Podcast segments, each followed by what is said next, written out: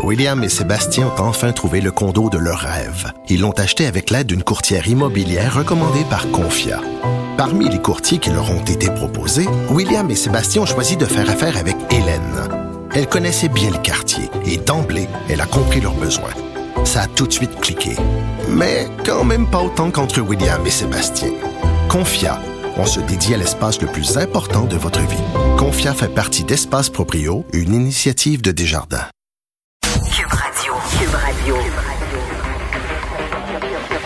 Cube Radio. En direct à LCN. Salut Richard. Salut Jean-François. C'est une journée toute particulière au Québec où on se rappelle euh, des victimes de la COVID, plus de 10 500 personnes qui ont perdu la vie. Et il faut se rappeler de ce qui s'est passé pour en arriver là. Il faut dire que la pandémie a profité peut-être de la vulnérabilité de notre système de santé. Ben oui, tout à fait. Tu sais, un virus, là, ça veut entrer dans ton corps et ça frappe à toutes les portes hein, pour essayer si ça peut entrer. Puis s'il y a une mm. porte qui est mal verrouillée, le virus va l'ouvrir puis va entrer. Si, mettons, tu as des problèmes avec ton système immunitaire, si tu es une personne âgée avec la santé fragile, pouf, le virus va trouver un endroit où rentrer. C'est la même chose pour une pandémie dans un système. La pandémie cherche les faiblesses d'un système, d'une société, le talon d'Achille, et on voit qu'on en a eu beaucoup. Le, le CHSLD, c'était vraiment le ben maillon faible de notre système de santé. On le savait depuis longtemps.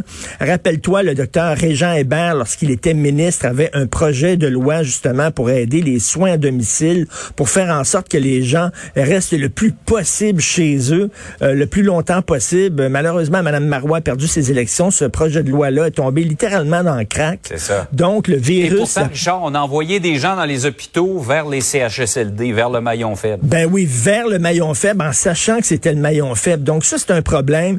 Des écoles vétustes, des écoles des fois où tu peux même pas ouvrir les fenêtres, aucun système de ventilation. Là, on l'a vu, ça frappait fort. Il y a eu des éclosions dans des écoles. Là encore, c'était un talon d'achat euh, écoute, le manque, euh, on n'a pas prévu à long terme.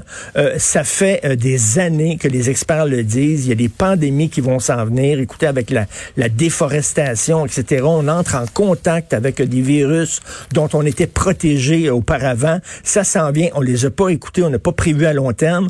Le système, le secteur pharmaceutique qui était fort avant, qui était florissant. On avait l'Institut Armand Frappier qu'on a privatisé. Mm-hmm. On avait, bon, des, on pouvait fabriquer des médicaments des vaccins, on pouvait fabriquer aussi de l'équipement de protection médicale. Et là, ben, on n'en avait pas. On était extrêmement dépendant.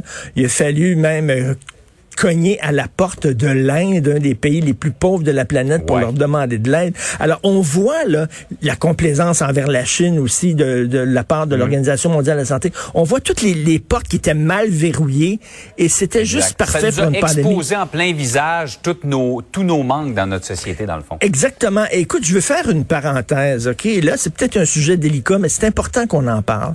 Parce qu'aujourd'hui, on va rendre hommage aux gens qui sont décédés de la COVID et il y a des gens qui vont voir, vous montrer des photos, vous parler de différentes victimes. Mm. Et il y a des gens qui vont dire, oui, mais il y a des gens de 90 ans, des gens de 94 ans qui sont morts de la COVID. L'espérance de vie au Québec est de 84 ans pour une femme, 81 ans pour un homme. À 90 ans, c'est normal de mourir, c'est dans l'ordre des choses.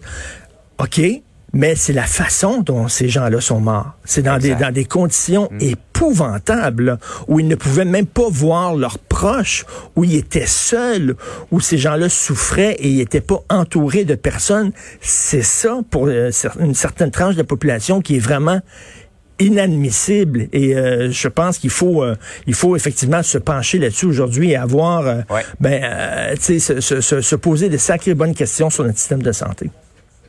Oui, rappel important, Richard. Et euh, on a coupé à ces gens-là probablement des mois, sinon des années de vie, probablement qui auraient été de qualité. Et hmm. probablement que les gens qui disent ça, qui euh, ressortent constamment cette, cet argument-là, n'ont pas perdu de proches euh, dans ces circonstances-là. Tout à fait, tout à fait.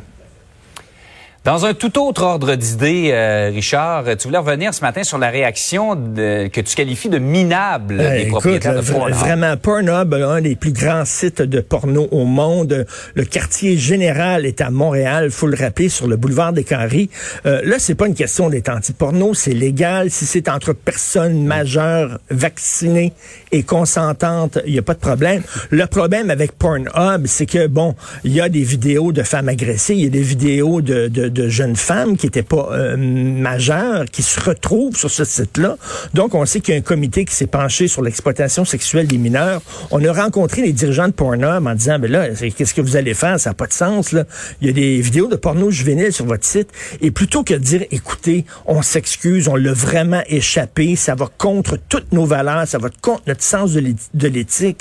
Euh, nous sommes aussi révoltés que vous. On va prendre toutes les mesures nécessaires pour que ça se reproduise pas. Au lieu de dire ça, ils ont dit, nous autres, on est une compagnie transnationale, on est au-dessus des frontières, on ne respecte aucune juridiction nationale, les lois canadiennes ne nous touchent pas.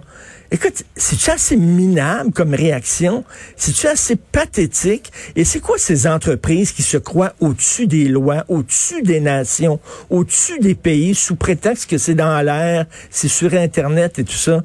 C'est, ces géants-là qui font énormément d'argent doivent respecter les lois comme toute entreprise euh, qui a pignon sur rue. Voyons, non, ça n'a pas de sens, mais je trouve le manque de compassion euh, de, de, de, leur, de leurs dirigeants est vraiment extrêmement minable.